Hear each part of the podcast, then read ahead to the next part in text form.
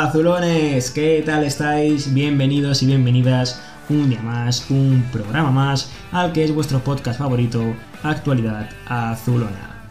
1, 6, 16 son los programas que llevamos ya con vosotros a vuestro lado, apoyándonos siempre.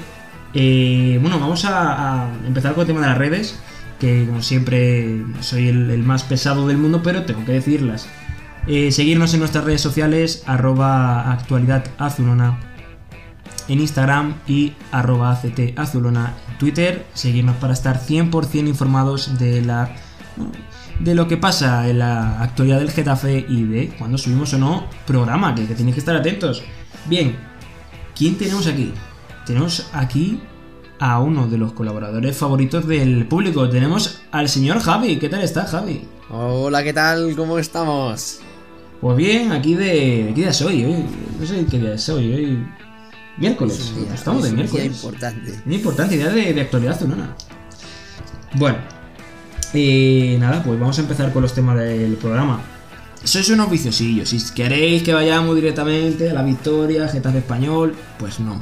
¿No? Poco a poco. ¿O no? Hay que ser Hombre, paso a paso. Paso a paso. salen las cosas. tranquilidad.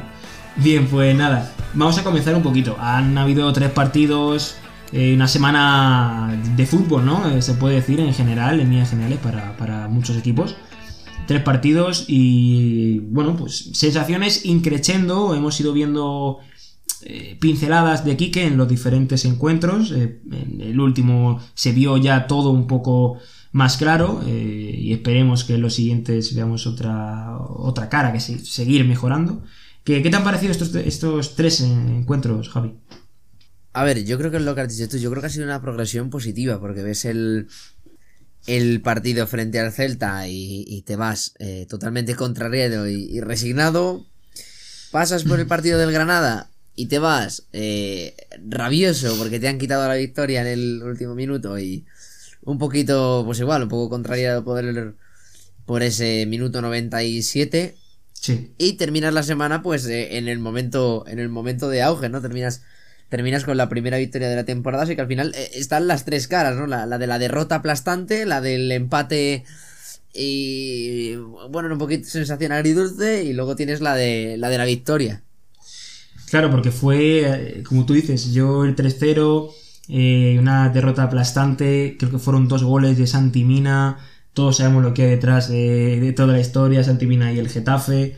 Luego en el 97 te mete otra... Es que no, no, fíjate que hay, no sé si son 22 los jugadores que hay en el, en el Granada, entre banquillo y, y el 11, y nos tiene que meter Jorge Molina en el 97. Pues tiene que marcar el hombre el hombre que nos ha dado tantos Joder, puntos man. pues ahora nos ha quitado dos de nos los quitó dos de los puntos y ya por fin ese Getafe español pues llegó lo que lo que yo creo que tenía que llegar antes o después y llegó madre mía cómo llegó. Pero luego hablaremos luego hablaremos.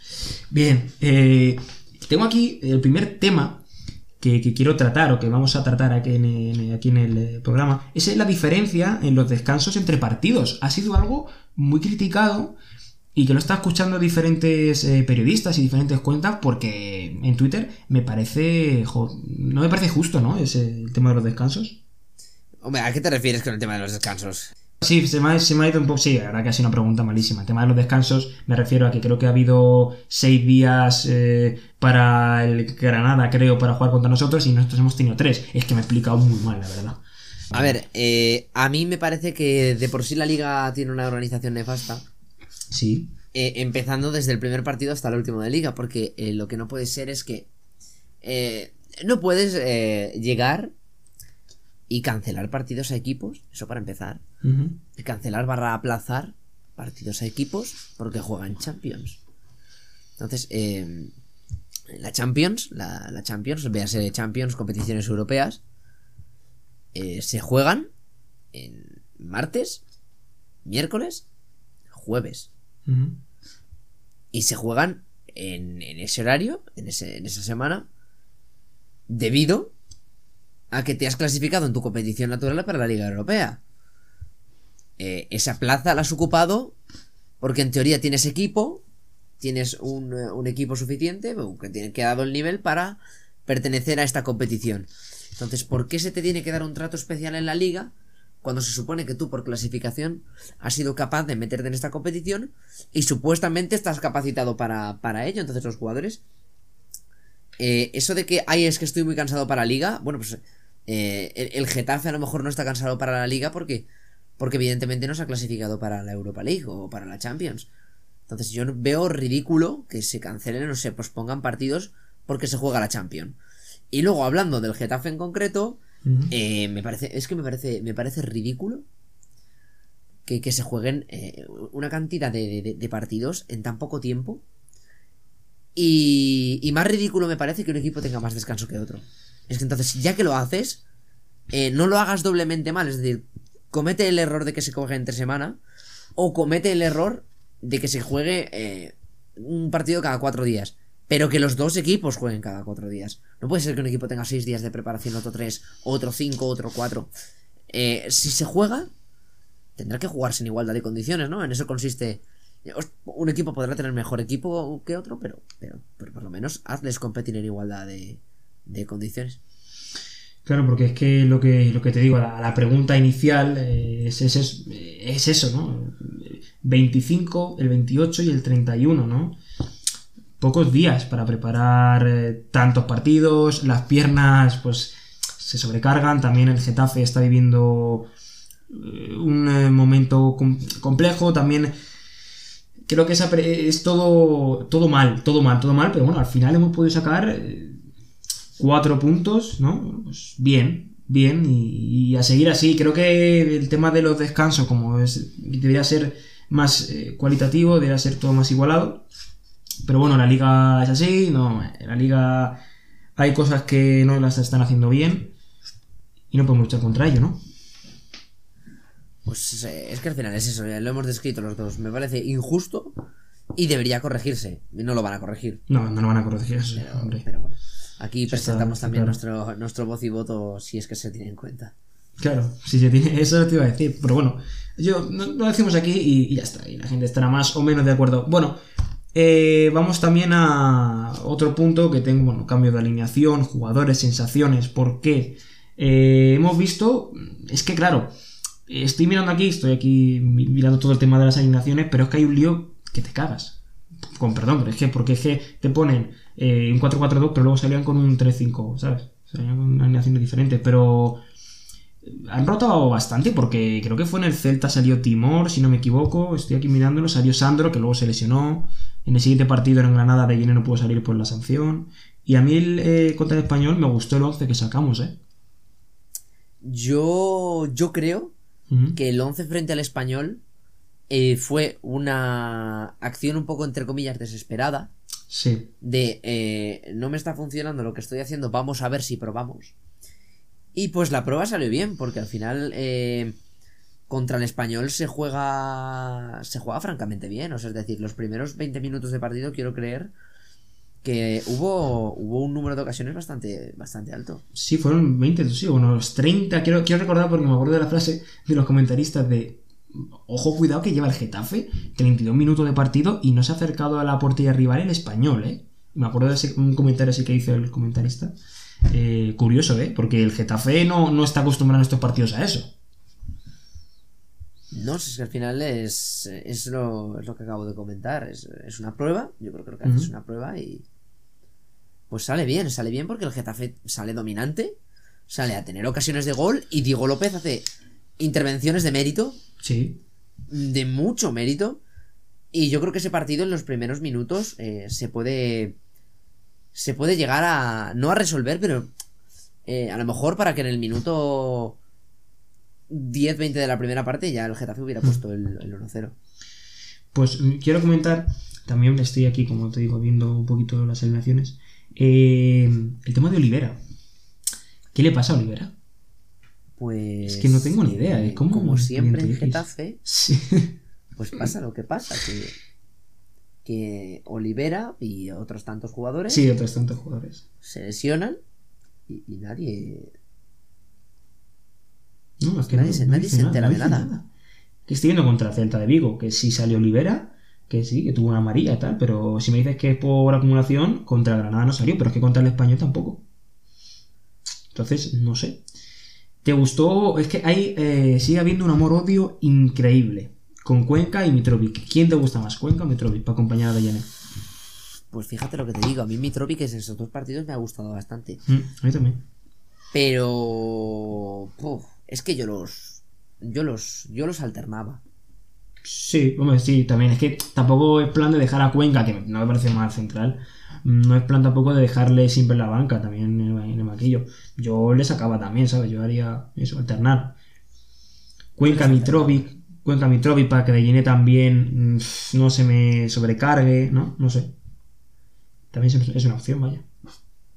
A mí me gusta. A mí me gusta, a mí me gusta que haya variedad de centrales, Mm. pero más me gustaría que eh, me diera me diera más seguridad. Sí. Sí, porque incluso de ¿eh? de Yene también, no sé, este año y el anterior lleva unos añitos de Yene que no está siendo el de Yene de siempre, ¿no? El que valía 40 millones que le quería el Arsenal. ¿No? Yo creo, ¿eh? Mi opinión. No es más central, pero Es que- ha bajado prestaciones. Bueno, es, eh, es lo que tiene, ¿no? No se puede estar siempre. Claro, eh, no se va a estar siempre al, al máximo nivel, pero sigue siendo un central de lo mejor. Es que no, que no me lo quiten, ¿eh? que no venga el, Valencia y me dé gala de, ¿sabes? Hombre, eh, yo confío en que en este mercado de invierno no se muevan demasiado las cosas. Y precisamente lo que se prometió a Quique Sánchez Flores es que iba a haber fichajes y que el equipo eh, iba a reforzarse, pues no puedes ahora restarle unidades. Claro, no creo. A ver, eh, es que no sé, Dejeney también es uno de los capitanes, creo que estamos en una situación también un poco jodida y yo me yo creo que sí se va a quedar. No sé, no, no creo que se vaya al Valencia mm, si hubiese ido antes, eh. No sé, creo. Y no sé, estoy, bueno, sigo viendo. Yo creo que una cla- la clave también ha sido poner a, a Maxi y a Arambarri en su posición, porque Maximovic de delantero, Arambarri de extremo, Arañá de extremo también. No es algo que me guste, ni a ellos tampoco, porque no lo hacen bien en, su posi- en- en esa posición. Bueno, es. eh, este es el pez que se mueve la cola ya, ¿no? Así que. Poco, poco que añadir sobre, Sí. este, sobre este tema. Sí, la verdad que sí. Creo que eh, jugadores que en su, en su posición van a rendir mejor. Creo que se ve Claro, es- la verdad. Es un poco de lógica, ¿no? Los jugadores Mm. tienen que jugar donde tienen que jugar. Creo que Pero claro, para eso, para eso falta que los lesionados se regresen, porque por ejemplo, tú no puedes meter a Leña en el medio hasta que Llanto vuelva a su Hasta, posición. claro, me refiero. Tú no puedes meter a Arambarri o a quien sea que juegue en la banda derecha en su posición hasta que Vitolo vuelva a estar operativo. Tú no puedes meter a quien sea en su posición hasta que el, el- el líder en esa posición o la persona que lo tiene que ocupar Claro. eh, vuelva. Entonces ahí ahí lo tiene. Ahí Sí, lo tiene eso la es cosa. eh, la cosa. Y ya está, ya eso, comentar lo último, que el tema de Timor, que no me está gustando absolutamente nada. No me gusta Timor. No me gusta nada. Eh, Timor, pues. No me gusta lo que está haciendo, ¿eh? En estos partidos. No sé, no me está gustando. Pues yo lo que no entiendo es qué hace Timor jugando en el Getafe todavía. yo pensaba que ibas a decir lo contrario. Digo, yo pensaba que ibas a decir que Timor era titularísimo o algo de No, eso. no, es que no, yo lo que no entiendo es qué hace Timor jugando en el Getafe Club de Fútbol. Es decir, o por lo menos qué hace Timor jugando un partido de titular. Es, es- es una incógnita que yo, que sé. yo tengo, porque es un medio centro que toma malas decisiones. Porque es que las toma. eh. Recuerdo el partido contra el Celta, Hmm. en el 3 a 0.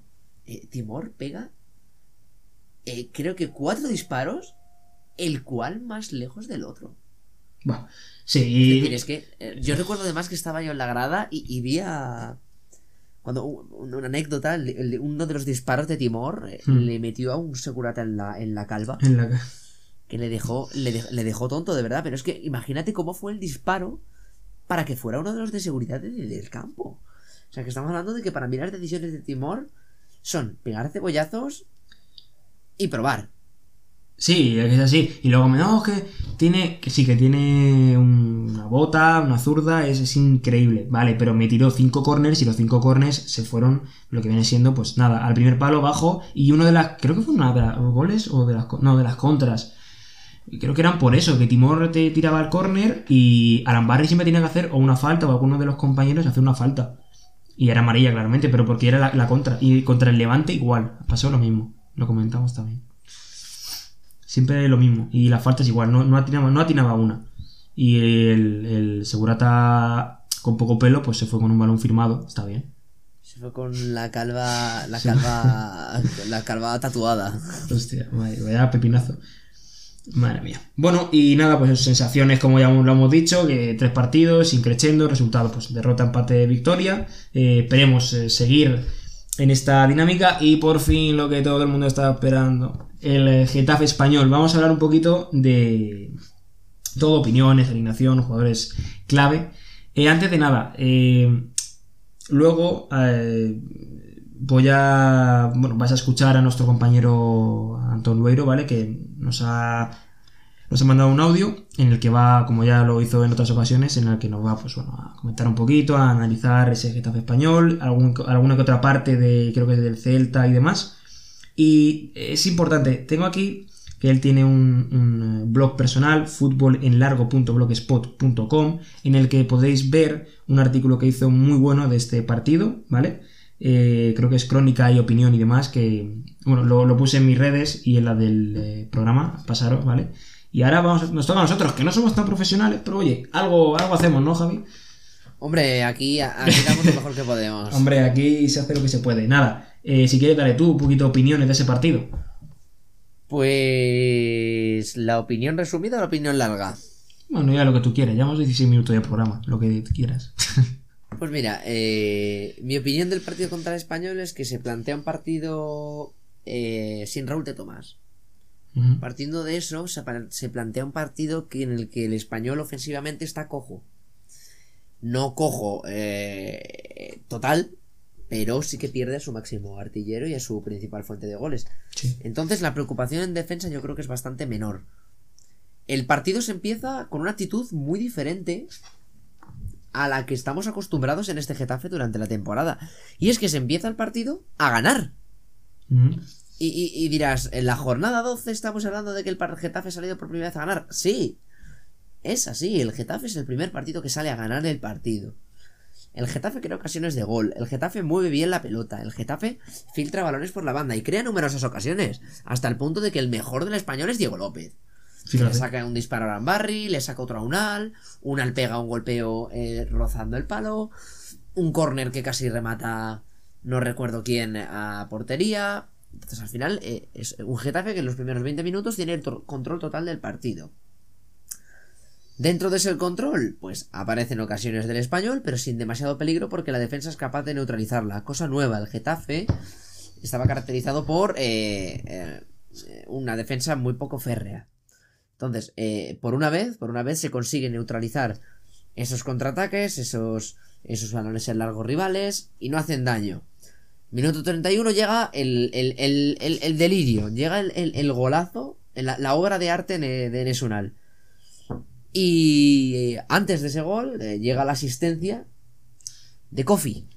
Buah, qué partidazo se Tenemos que destacar el partido de Kofi, a pesar de que se había lesionado, fue el mejor para mí del, del partido, tras Unal. Entonces marca el Getafe, marca un auténtico golazo y vuelven un poco los fantasmas del pasado, ¿no? Sí. Vuelven un poco los fantasmas del pasado y empiezan los centros laterales rivales, empieza un poco la ofensiva tímida del español, que sin crear nada de peligro te mete un centro al área. Eh, Cabrera remata totalmente solo, sin oposición, se pierde las marcas. El disparo por suerte va al palo. Eh, el rechace la segunda jugada vuelve a no ganarse por otro despiste. Mm. Te rematan prácticamente a bocajarro. Te hacen un remate muy malo. Y ya está Soria para tragarse el gol. Eh, para mí se lo traga. Minuto 38, fíjate. Para mí el gol se lo traga. No, no, no. Eh, en poco tiempo recibió el hachazo el Getafe por parte del español. Y eh, me parece que. hace. A ver, el disparo a bocajarro, quiero recordar que se lo para. Luego se queda suelto el balón en tierra de nadie y aprovechan para meterlo. el, disparo a bocajarro va al palo. Ah, vale, es que no me... Yo sé que vi a Soria tirarse y yo pensaba que la había. Bueno, sí, pero. Nada, va al palo y el rechazo a bocajarro. Y el rechazo se lo, se lo ha comido con patatas. Se lo come con patatas. pues entonces, eh, entonces es, de hecho, es que se tira al lado contrario. Eh, un ah, disparo un poco fuerte de Sergi Gómez. Mm, no, no es entendible que, que Soria no detenga ese balón. Cualquiera de los casos. Se llega al descanso con un poco de incertidumbre porque el español ha cogido ánimo, ha cogido fuerza. Y se va al descanso con esa incertidumbre de los fantasmas del pasado, de este partido no se va a ganar. Mm. Se sale la segunda parte, una segunda parte que empieza bastante dividida y que al final a base de un poco de, de fe llega, llega el 2 a 1 de, de Unal y a raíz de ahí empieza eh, la contrarreloj de Granada, que la llamo yo. Empieza la misma contrarreloj que tenemos en Granada y, y eso para mí es un error. Para mí es un error porque esperar atrás nunca, nunca es una opción demasiado buena. Entonces el Getafe se mete hacia atrás, se mete hacia atrás y el español empieza a crear ocasiones por todas partes. Muchos centros laterales. eh, no tiene, si, si bien es verdad que Soria no tiene que intervenir en ningún momento, pero sí que crea eh, sensación de mucho peligro, porque eh, el Getafe le permite demasiado. Entonces al final, eh, incluso llega un gol de... Que no lo he comentado, llega un gol en fuera de juego del, del español. Ese gol pues se anula por fuera de juego. Era el gol de la remontada, si no me equivoco. El Getafe aún no iba ganando. No, todavía no. Lo estoy estoy aquí, tengo aquí Entonces, puesto la aplicación esta y estoy mirando. Claro. Tras el gol, tras el gol el español eh, da un paso adelante. Mm. Y pues eh, contrarreloj total. Contrarreloj total y eso es lo que no, no me gusta. Eso es el único punto que no me gusta. Es con la mínima eh, esperar a que acabe el partido. Claro, el, el español genera ocasiones y pues a mí pers- personalmente me, me da un microinfarto durante, durante la segunda parte en cada ocasión que llega el, el equipo y se dan 7 minutos de descuento y para mí estos 7 minutos de descuento eran memorias de Vietnam. O sea, yo ya estaba viendo el gol, de, el Sí, gol sí, del sí. español, pero finalmente, por suerte, se consigue aguantar. Entonces, al final, eh, puntos positivos. Se gana el partido, se crean ocasiones, se marcan goles y por fin Unal se enchufa. Puntos negativos, que, que- que sufrimos mucho en defensa. Que los balones, los balones laterales son para mí, de verdad. Un, un balón lateral me envía a mí al hospital. Es que no. No, no, eh, y creo que con Bordalas igual, ¿eh? Nos pasaba lo de los centros laterales, ¿no? Sí, Me sí, sí. O sea, por eso te digo que para mí, desde hace unas temporadas. sí, ya lleva. Eh, para mí, un de verdad te digo, un balón al área es, es para mí un microinfarto. Eh. No, no, O sea, es- no sale de. ¿eh? Sufro, no, no puedo, no puedo más. Yo, yo, yo, yo sufro, tío. Yo, yo veo un balón aéreo y, y, y- y, pues, perdón por la expresión, pero yo me cago de miedo. O sea, yo voy asustado. ¿Sabes, sabes que, también sabes que se caga de miedo también? Cada vez que un centro. Soria. Bueno, es que Soria. sí lo que se, dicho, no- se no caga y se mete dentro. Se mete dentro de la portería y dice: A mí no me, a mí no me sacan de aquí. Por eso te digo que para mí son un terror. Yo, yo, a mí me viene un centro lateral y entro en un pánico. En un pánico de que yo llegué, yo en los últimos minutos llegué a gritar. eh, Sí. En plan, que un centro lateral y gritaba, ¡No! ¡No! Decía, ¡No! Dice, viene un córner, ¡No! ¡No, por favor! Y la última ocasión del español, de hecho, es un córner que yo ya estaba diciendo, es que se viene. Estos son Sí, memorias de Vietnam, nos van a marcar. Pero por suerte, por 97. suerte, se acabó, se acabó, se acabó el, se acabó el partido y, y victoria, tres puntitos por primera vez en la temporada y, y sensación de alivio, más que otra cosa. Ver a los jugadores en el campo tumbados, celebrando la victoria, todos abrazándose, saludando a, y aplaudiendo a la afición. Fue un consenso, o sea, un consenso con, con la afición y fue, para mí fue un momento muy, muy bonito y creo que gracias a, gracias a esta victoria el Getafe cogerá un poquito de impulso porque ya no tendrá ansiedad de ganar un partido, eh, por decir que no llevamos ninguno. Entonces, eh, a partir de ahora creo que va a ir, va a ir para arriba. Claro, al final, eh, bueno, mi opinión creo que es la misma al final, va eh, un poco como la tuya. Es un partido en el que hemos visto otra vez ese 4-4-2, en el que ahora comentaremos un poco quiénes son los jugadores. He visto, no sé, he podido ver a un Getafe bien, a un Getafe con, con, con seña de identidad. Sabían a lo que querían jugar. Vi que atacaban, que defendían, bueno, de, de esa manera, pero bueno, defendían no sé, me, me- me ha, me ha dado satisfacción, pero también hay que bajar un poquito y, y ver dónde seguimos estando. Porque es verdad que me ha pasado a mí de yo pensar, digo, ya está, o sea, hemos ganado, ya está. Pero nos queda un camino muy largo, ¿eh? Bueno, un camino largo, pero no imposible. Habrá No, que, no, no, hay hombre. que pelearlo. Pero con esta victoria ya me da eh, esa satisfacción de que yo creo que podemos seguir, ¿sabes? En, este, en esta dinámica, la verdad. Yo tengo confianza. Sí, sí, sí, sí, yo creo que... Además, me alegra poder eh, estar diciendo, oye, pues, pues hemos, es que hemos ganado, es que vamos a ver, llevamos unos programas, joder, entre Mitchell, ¿sabes? Que oye, perdemos tal, eh, volvemos otra vez con Quique, oye, pues seguimos perdiendo, ahora empatamos, ¿sabes? Oye, pues por fin, eh, podemos en Actualidad Azulona decir que hemos ganado. Hemos ganado un encuentro. Hemos Más tres. hombre, ya está. Más tres puntitos. Bueno, eh, ¿quién han sido, ¿quiénes han sido los guerreros que, que ha puesto Don Quique Sánchez Flores para, para ese partido? Eh, ¿Lo dices tú o lo digo yo? Dale, dale. ¿Lo doy? Pues sale el eh, maravilloso, magnífico Soria en la portería. Bueno, nada que comentar. eh, Mitrovic y Deyené como pareja de centrales. Nión, mm, santo siempre de mi devoción. Me encanta Alan Romeo Nión. Eh, Kofi, vaya partido de Kofi, eh. Lo has dicho tú antes, vaya partido de Kofi. Que no, ya, a ver, se fue lesionado, pero más bien se fue acalambrado porque tuvo toda la. Es que Aleña lo que hacía es meterse, se estaba siempre en el centro, y al final la banda era entera de Kofi, eh. Es que Kofi hizo un despliegue físico Claro. increíble. Y yo creo que ese chico está para jugar en primera está- división. sí, sí, pero sí, vamos, pero es que ya no estoy hablando de jugar en primera división. Es que ese chico, el próximo partido, si está bien, tiene que volver a ser titular. Ese chico le puede quitar el puesto a Olivera, eh. No, no, es que le tiene que quitar el puesto a Se lo va a quitar, yo creo que se lo va a quitar, literalmente. Es que debe, debe, debe. A, a mí me gustan los entrenadores que tienen esa característica de meritocracia. Y si algo funciona, no lo cambies. Sigue con ello hasta que te cometa el error, hasta que digas tú esto ya no funciona. Pues eso es lo que tiene que hacer ahora Quique Sánchez Flores con, con, con Kofi. Decir, mira, este chaval me acaba de demostrar que tiene nivel para jugar aquí y lo va a hacer y lo va a seguir haciendo hasta que se demuestre lo contrario. Y tenía algo que no tiene Olivera, que también lo hablamos aquí, de que Olivera cuando sube mucho, mucho, mucho, mucho, es un peligro, porque sube, sube, sube, cabra loca hasta la línea de córner, claro. Se la quitan, porque suele pasar mucho de que en cara, se la quitan, pum, contra el Getafe, ¿sabes? Y ahí es cuando da miedo, pero Kofi, o sea, es que Aleñá se metía todo el rato para, ¿sabes? Del centro del campo, prácticamente no estaba, para mí no estaba todo el rato, porque es que, y era Kofi bajando, subiendo, bajando, subiendo, ha, terminado acalambrado el chico, normal. Claro, eso es lo que iba a decir yo de Kofi. Eh, Hubo una jugada que recuerdo que le roban el balón a Kofi, de hecho. Sí. En español monta, monta el contraataque y es el propio Kofi el que vuelve, vuelve, vuelve toda la banda para, para, para, que, ese, para que ese balón sea recuperado. Y al final es el mismo el que re- eh, vuelve, le da tiempo a llegar y a, y a sacar el balón fuera y a cortar la contra del español. O sea, él mismo pierde su balón, sale al contraataque y es capaz de ser el doble de rápido que su, su marcaje para recuperar y quitarle la pelota. Es que eso fue un momento en el que, de hecho, recuerdo ese aplauso de la grada eh, en conjunto a Kofi por, por el gran esfuerzo realizado.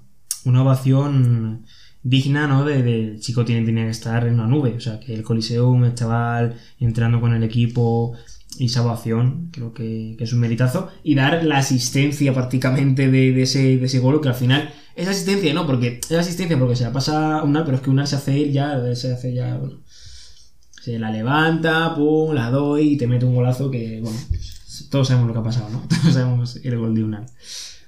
Bueno, eh, arriba, eh, bueno, en la parte central del centro del campo, Arambarri y Maximovic, eh, la vieja confiable, Suárez y Aleñá, y arriba, pues Unal y Poveda, que me han gustado. Poveda me está gustando. Y Unal, pues bueno, pues la confianza en un jugador es muy importante. Creo que la está poco a poco cogiendo esa confianza que está demostrando el Mister y, oye, lo está demostrando con goles.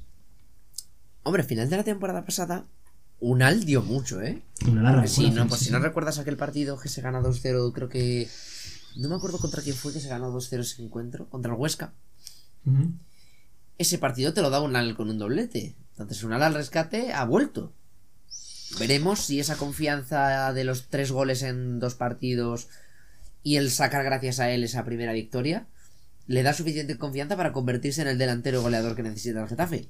Ojalá, ojalá. Ojalá, ojalá, y para mí la pareja de delanteros es eh, Sandro junto a Unal. Porque Sandro es un delantero muy rápido y versátil que le puede abrir muchos huecos y Unal puede rematar muchos balones igual que hizo el otro día. Entonces creo que puede ser una pareja muy buena. Mm. Sal, eh, bueno, Poveda o Sandro, quien salga, tiene que acompañar y que acompaña a Unal.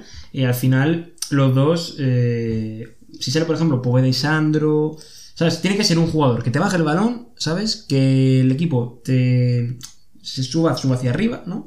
Y que le, que le dé el pase al delantero. Vaya, Sandro, por ejemplo, que es muy rápido, muy, muy muy versátil. Unal te baja el balón como siempre, te hace la jugada muy bien y pum, te hace el pase a, a Sandro. Como, bueno, Molina y Ángel, por ejemplo, es lo que pasaba, ¿no? Pues sí, tiene que ser un Era poco- algo, algo así, ¿no? Buscar tiene ese. algo- Tiene que buscar ese. Lo que ha funcionado hay que volver a encontrarlo. Claro, con otros jugadores, pero intentar eh, hacer esa- esas conexiones es, muy importante. Y estoy viendo también una, dos, tres, cuatro, cinco, o por lo menos cinco amarillas el Getafe, ¿eh? Es que nos soltaban la amarilla bastante fácil el, el árbitro, ¿eh? Uy, es que yo, mira, prefiero de. Creo no, que no. con el silencio lo digo todo. Es que sí, prefiero que con el silencio lo digo todo. Este árbitro yo creo que ha sido el peor árbitro que ha pasado esta temporada por. Por el Coliseum. No por mm, decisiones clamorosas, porque realmente no pasó nada en el partido para que fuera clamoroso. Pero este fue terrible, fue terrible. Corners que se señalaban y no eran. Saques de puerta que, que, que, que- que se señalaban y no eran. eh, faltas que, que no se pitaban para ambos equipos. Eh, una cosa es dejar seguir y otra cosa es eh, no pitar un patadón.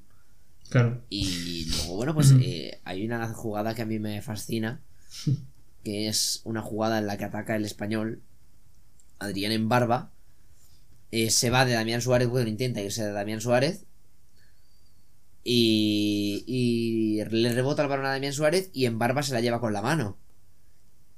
Y el árbitro decide pitar mano de Damián Suárez. Claro, Damián Suárez dice, esto que... ¿Estás en serio? ¿Estás bromeando? Pues no, no, no, no bromeaba, señaló falta por mano a favor de, del español. Entonces, micro errores que, te, que, que, que- que- se viene siendo una tortura, es- no se puede permitir. No, no. Increíble lo, de, lo del tema del arbitraje. Pero bueno, ya eso es otro es que ya sabemos lo que hay. Al final, eh, lo sabemos todos. Eh, buen partido de Nión, buen partido de Kofi, de Jenny Mitrovic. Bueno, no me pareció, no, me pareció bien, no lo hizo tan buena mal. Maxi Arambarri, muy bien. Suárez, estoy viendo una versión de Suárez mejor que al principio de temporada. Le estoy viendo que está volviendo a ser ese, ese, lateral con físico que, que, no para. Es ese, no sé, creo que estoy volviendo a ver a ese futbolista, ¿sabes? Eh, a ver, yo con Damián Suárez lo que veo es que tiene que. Lo único, el único apunte que debería mejorar Sí. es que debe tocar un poquito más en corto. Es Sí. decir, el centro rápido y el balón adelante, eh, olvidarse a veces un poco de él y buscar más ese jugador que aparece en el medio, como por ejemplo Aleñá, tienes Mm. a Arambarri, tienes a jugadores que te aparecen por el medio y te aparecen bien por el medio. Entonces hay que intentar aprovechar ese, ese potencial de Aleñá, ese potencial de Vitolo cuando esté, que te aparecen en el medio, Arambarri, y combinar un poquito más eh, por el medio, luego él tiene que hacer ese desmarque, sa- puede hacer paredes, se pueden hacer muchas más combinaciones que un patadón arriba o un centro centro lateral o frontal verdaderamente Sí. lejos del área.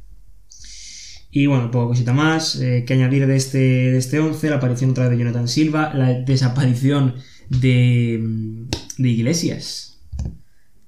Bueno, Iglesias salió contra el Granada eh, cinco minutillos y probablemente fueron los cinco minutos más desastrosos de, de, de, de Iglesias en toda la temporada. Eh, salió, lo primero que hizo es eh, tener un coladero en su banda, porque Sí. automáticamente en el momento en el que salió el Granada empezó a entrar por ahí.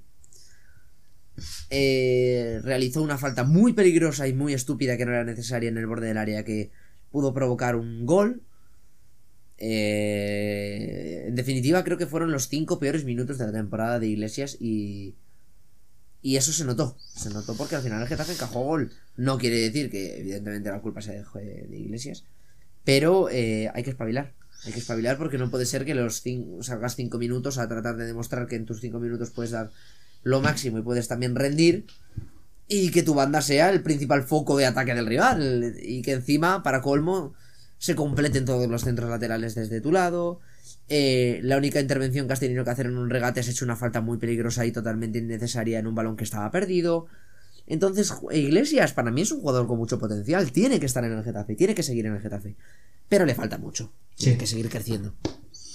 Sí, porque apuntaba, bueno, apuntaba mucho cuando se fue Bordalás, esos partidos que le, que le empezó a dar mucho protagonismo, le quitó el puesto también a Suárez. Con Mitchell también estaba jugando, me acuerdo que también estaba jugando. Bueno, creo que eso, le falta todavía, pero tenemos lateral para rato, la verdad. Tenemos lateral para algo así. Así que nada, eh, os dejo ahora con ese audio maravilloso de, de la opinión, de, de ese análisis de Antón eh, Lueiro. Y seguimos, y seguimos eh, después de- del audio, seguimos con bueno, pues un punto de inflexión que es, va a ser de- ¿qué veremos, no? ¿Qué Getafe vamos a ver es, el domingo que viene en Villarreal? bueno, escuchamos a Antón y seguimos. Hola azulones, soy Antón Lueiro y estoy encantado de poder pasarme por Actualidad Azulona un día más para hablar de la, del último partido contra el Real Deportivo Español, en lo que significó la primera victoria del equipo en toda la temporada, también de la situación en general del equipo y, como no, de la figura de Quique Sánchez Flores como ese revulsivo tan necesario en tiempos de crisis. Eh, el equipo venía de un partido contra el Celta donde, bueno, un partido para el olvido, donde tras una primera parte donde el equipo sí, que es cierto que compite bien, no pasa excesivas dificultades, tampoco genera muchas ocasiones, pero no es no se siente asediado, no se siente excesivamente dominado por el Celta. En la segunda parte sí que el Celta pasa por encima a los de Kiki circula muy rápido el balón, encuentra con facilidad ocasiones claras de gol y con dos expulsados el equipo termina, termina mal con un resultado de 0-3 y fue un duro golpe para los de Quique, ¿no? Porque al fin y al cabo en esa segunda parte Quique llegó para hacer del Getafe un equipo competitivo de nuevo y en esa segunda parte el equipo no compitió, no compitió bien. Sí que es cierto que contra el Granada el equipo ya mostró una mejor cara, ya rindió un mejor tono y bueno, eh, pudimos observar un poco, como dije en el último programa de, de actualidad azulona con Pernía, con el gran Mariano Pernía, ya pudimos observar un Getafe más... Mitchell prometió un Getafe molón, pero con el paso de las jornadas, lejos de molar, no llegó a tener un estilo reconocible, no, llegó a tener un patrón de juego claro y manifiesto. Eh, pero con Quique ya estamos viendo un equipo cuyo entrenador va dejando su impronta, ¿no? Venimos viendo un equipo ya más identificable, construido desde atrás, un equipo organizado, juntito, y ya con de identidad más claras, ¿no? Con intensidad, lucha constante, que nos recuerda un poco al Getafe de los últimos años, ¿no? Al Getafe de Bordalás.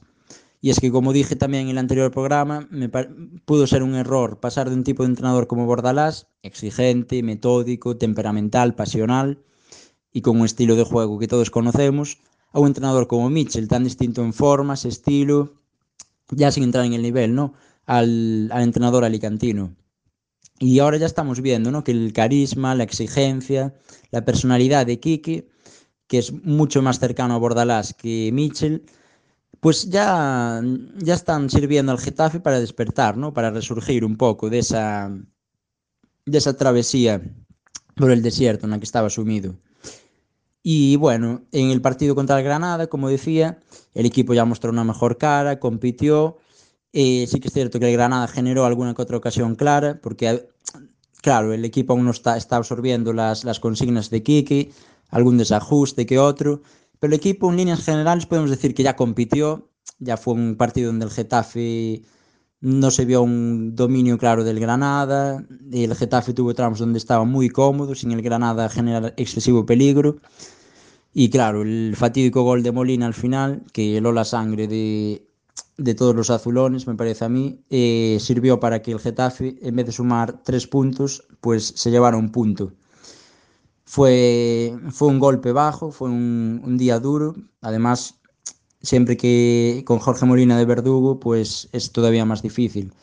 Pero ya ahí el equipo, como, pues, como decía, sufría alguna que otra ocasión, claro, por parte del Granada, con algún desajuste defensivo, ya llegó al partido del, contra el Real Club Deportivo Español con otra con otro aire, ¿no? Con otra dinámica.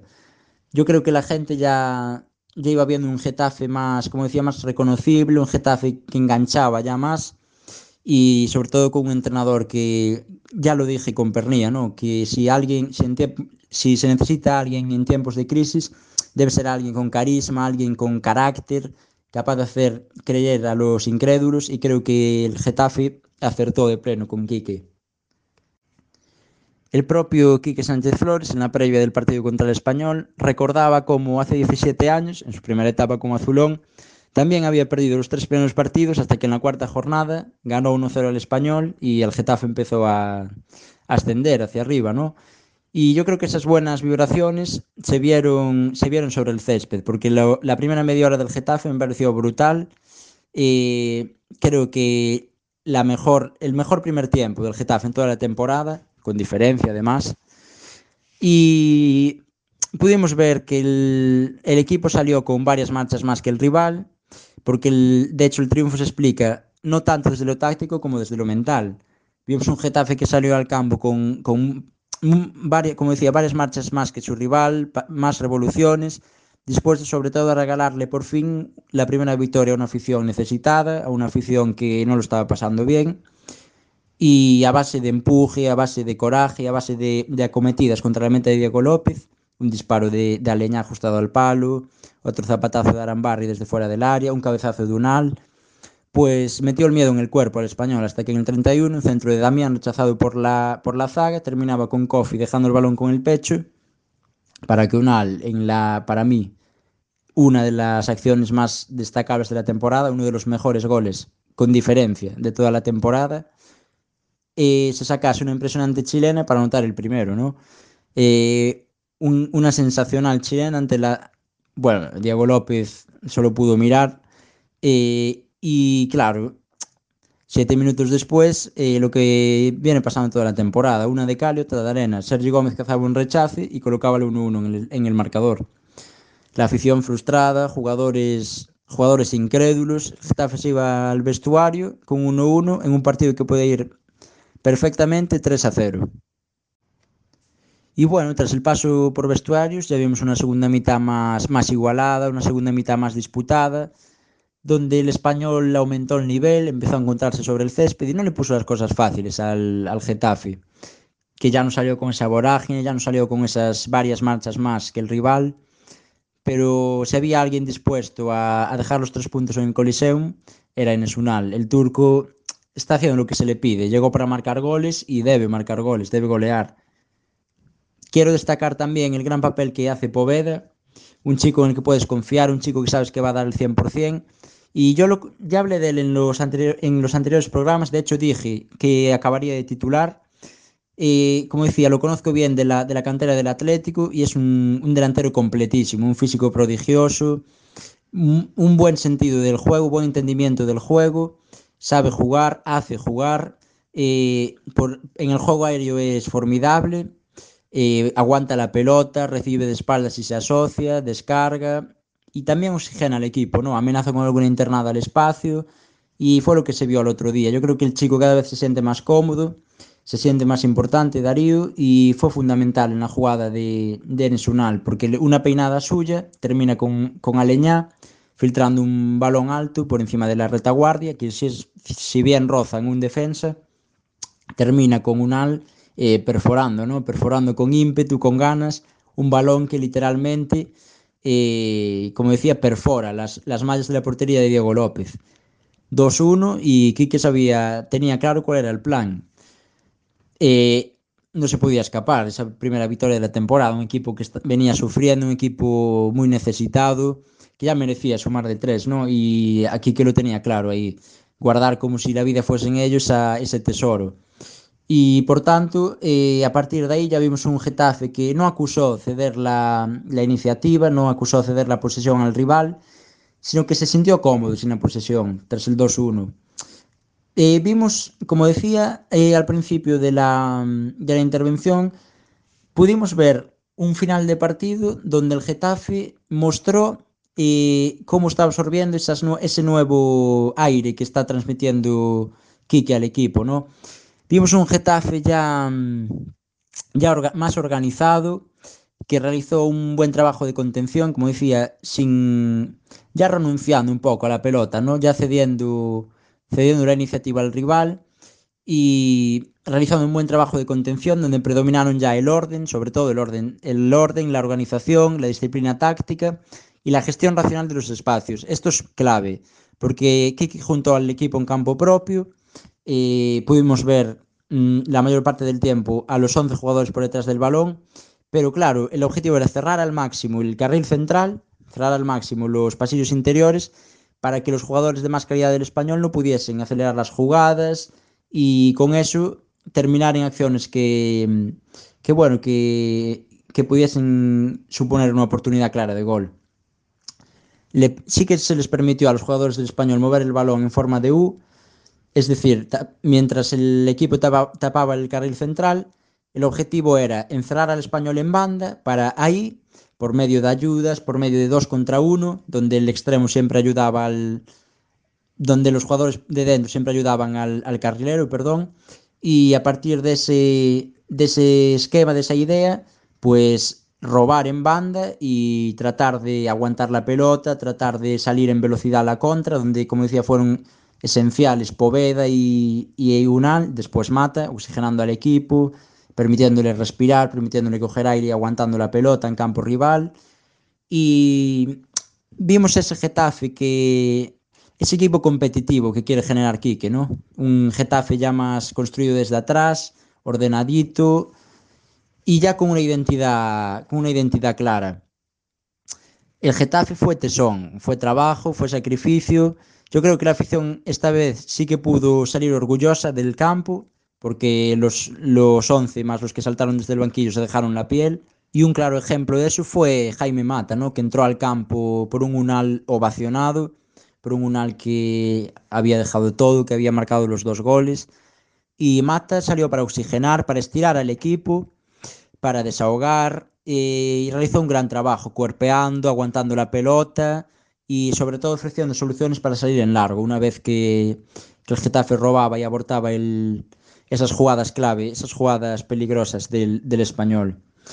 Y me gustaría destacar, porque me parece una auténtica vergüenza, me parece una auténtica vergüenza que una liga auto, autodenominada por sí misma como la mejor del mundo un codazo delante del árbitro de Ángel Herrera a Jaime Mata, sin balón de por medio, termina en amarilla a Mata. Un Mata que se está sacando la sangre del labio y recibe una amonestación por protestar un codazo en la cara del árbitro. Es decir, castigamos al jugador agredido y al jugador que realiza la agresión no le ocurre nada.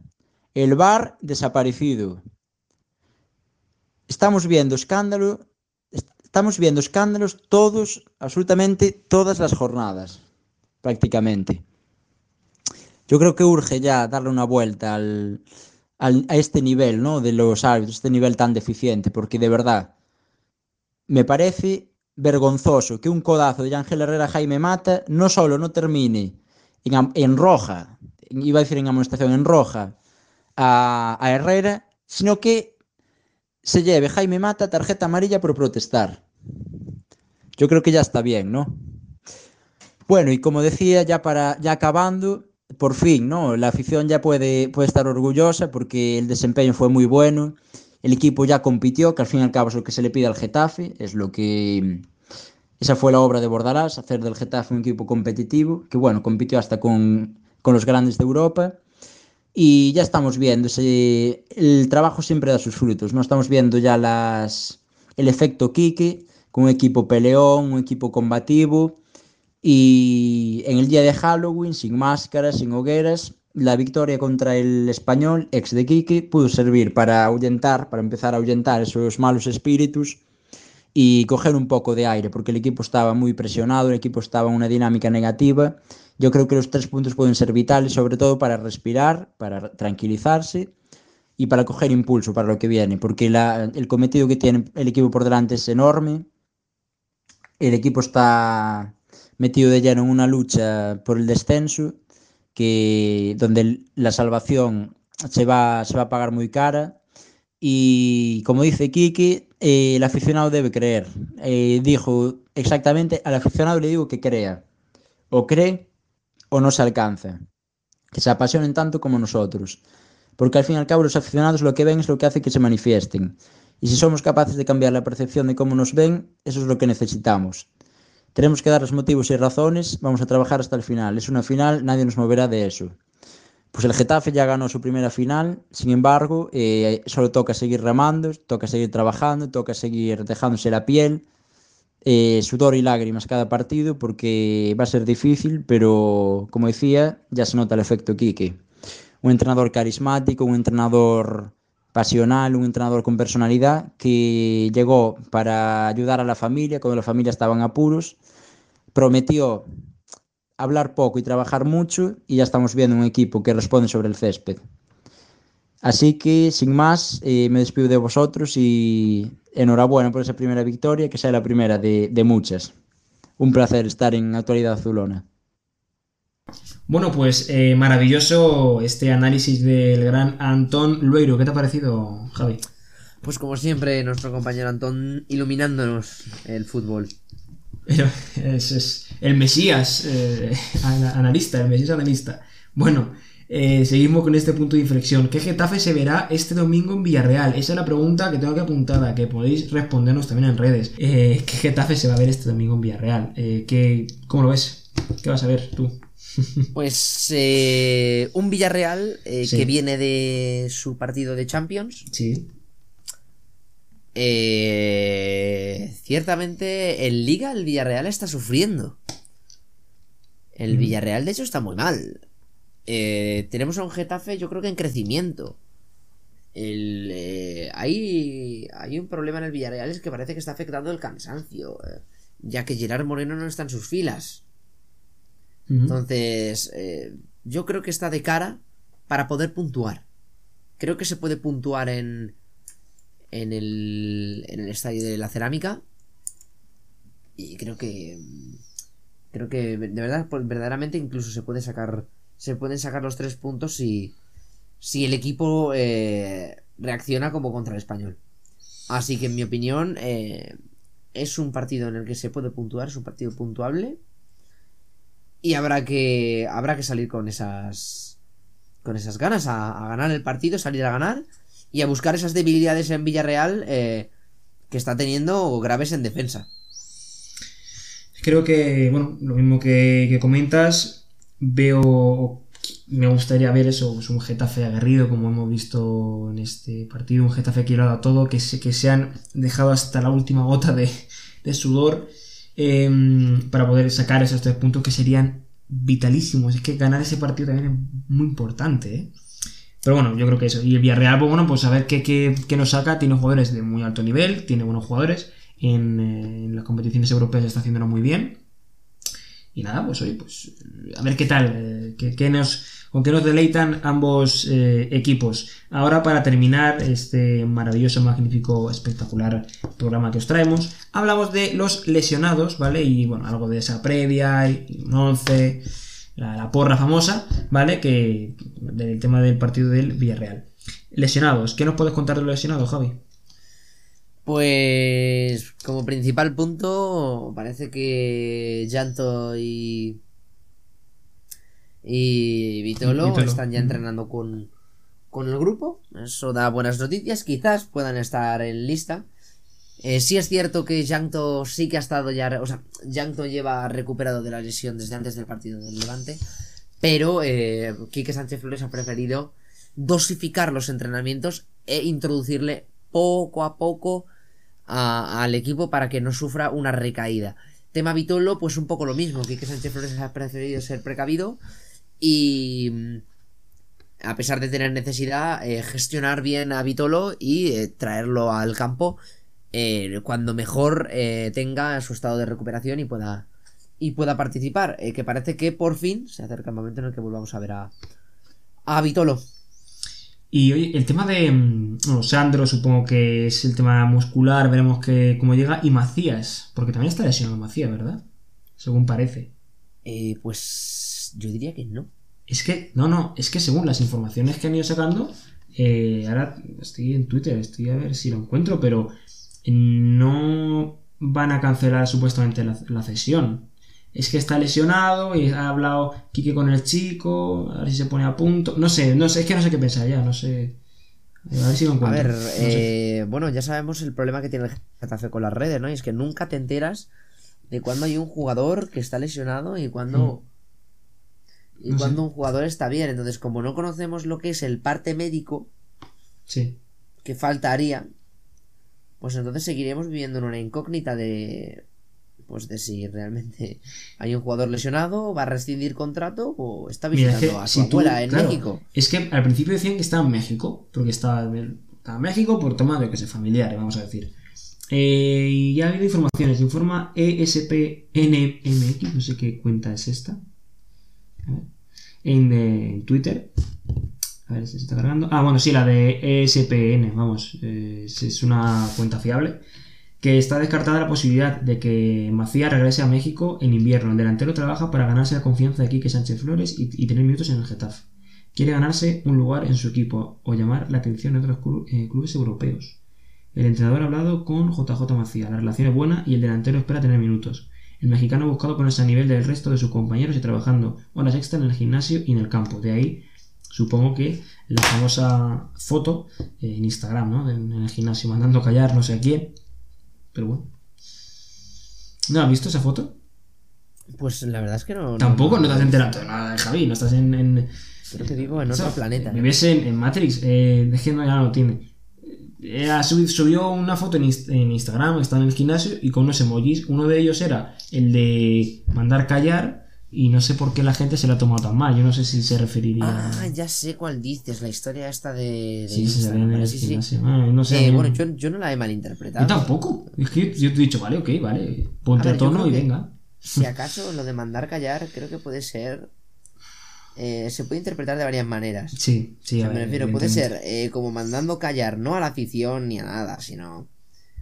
Eh, yo Los rumores como- también de que... Sí, como, eh, hey, eh, están aquí saliendo rumores de que mi contrato va a ser rescindido. No, no, que, que sepáis Estoy que currando, aquí estoy aquí. Y estoy currando y voy a volver. Claro, claro.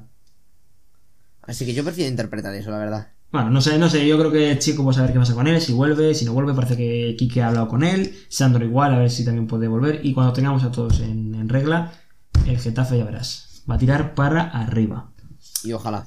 Ojalá, no, lo va a hacer, lo va a hacer. No, pero sí, no sé, yo creo que si ve- vemos a un Getafe sin estos, estos jugadores en, el, en Villarreal, porque no sé si llegarán, to- todos no, pero a ver, Vitolo y demás, si están en el banquillo, pues algún minutillo pueden sacar, pero creo que si les tenemos a punto para, para un once inicial de poder meterle, meterlos a todos, a Vitolo, a Sando y a Yacto, mm, veo a un Getafe que con esta dinámica podemos ir a más, la verdad. Confío en ello Sí. y lo vamos a hacer.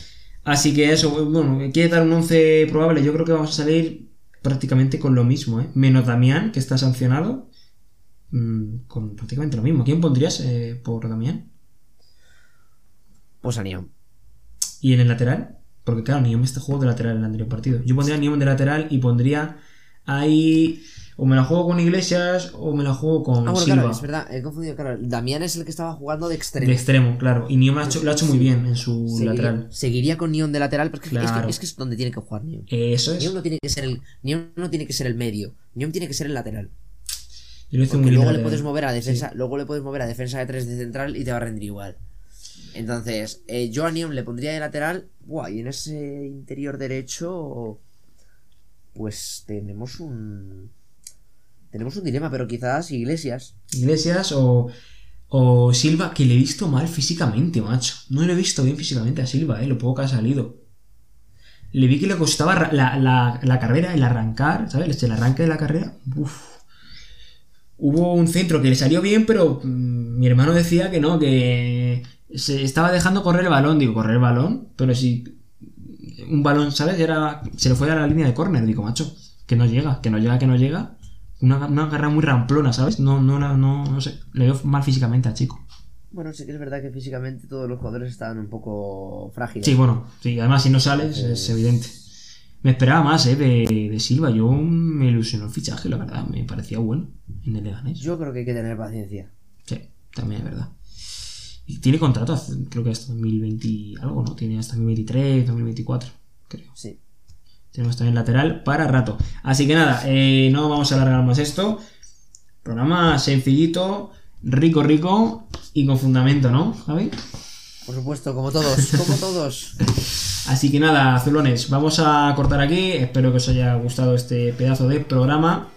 Con, bueno, pues, conmigo aquí como siempre, con Javi a mi vera, con eh, Antón Lueiro que ha dado esa pincelada, ese toque al eh, programa. Así que nada, nos vemos eh, en el próximo programa. Chao. Un saludo.